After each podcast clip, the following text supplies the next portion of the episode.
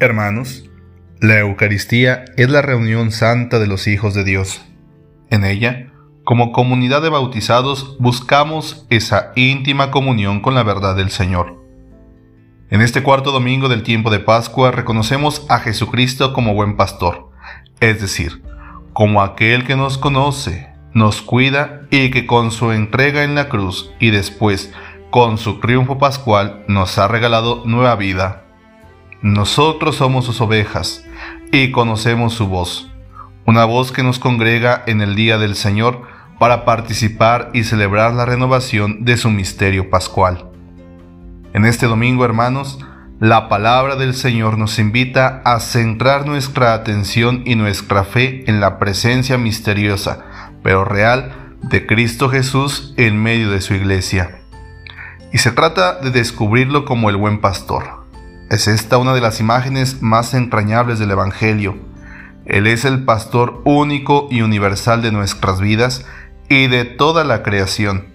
Él es el pastor que conduce a la iglesia y a la creación entera a los pastos abundantes y a la fuente de la alegría y el gozo. Por eso mismo, hermanos, aprendamos a descubrir a Jesús como nuestro pastor, es decir, como aquel que acompaña nuestro camino y se nos da Él mismo como alimento y bebida, de manera especial en la Eucaristía.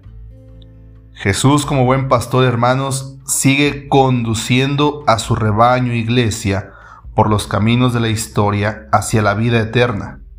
Él sigue llevando a su rebaño de su mano, y nada ni nadie puede arrebatarle este rebaño. Jesús, hermanos, es el buen pastor, y Él sigue pastoreando a su iglesia a través de los pastores. Por eso, tarea del rebaño es la de descubrir la acción pastoral de Jesús en el magisterio y en la autoridad de los pastores en comunión con el vicario de Cristo. Pero no solo basta con descubrir a Jesús como el pastor, sino también, hermanos, hemos de contemplarnos a nosotros, los miembros de la Iglesia, como su débil rebaño en este sentido, bien podemos afirmar que nosotros, los bautizados, somos las ovejas del buen pastor que es Jesús. Hemos entrado a formar parte de este rebaño gracias al bautismo y los demás sacramentos de iniciación cristiana. Por lo mismo, como miembros de este rebaño, somos llamados a dar testimonio público de nuestra fe en el buen pastor y damos este testimonio público de nuestra pertenencia al rebaño de Jesús cuando, desde nuestra vocación concreta y particular, anunciamos el Evangelio y construimos la comunidad, tarea que no es exclusiva de los consagrados, sino que es propiedad común de la asamblea eclesial. Hermanos, lo que nos une como rebaño iglesia de Jesucristo no son las afinidades humanas, sociales o psicológicas, sino la realidad sacramental de nuestro bautismo, esto es, el hecho de haber recibido y acogido un mismo mensaje de salvación, de ser conducidos todos por un mismo pastor, Jesús el Señor, hacia fuentes de agua viva. Es decir, el hecho de que seamos las ovejas del Señor, no significa que nuestro testimonio sea algo pasivo. Al contrario, hemos de vivir nuestro ser de ovejas como una expresión y manifestación de la presencia de Cristo resucitado en favor de los demás y de la creación entera. Ahora bien, hermanos, esta comunidad eclesial o rebaño del Señor es una realidad heterogénea, tal como la asamblea celestial descrita en la lectura del Apocalipsis, que se trata de una muchedumbre inmensa de todas las naciones, razas, pueblos y lenguas. Por lo mismo, no hay un único y solo modo de ser oveja.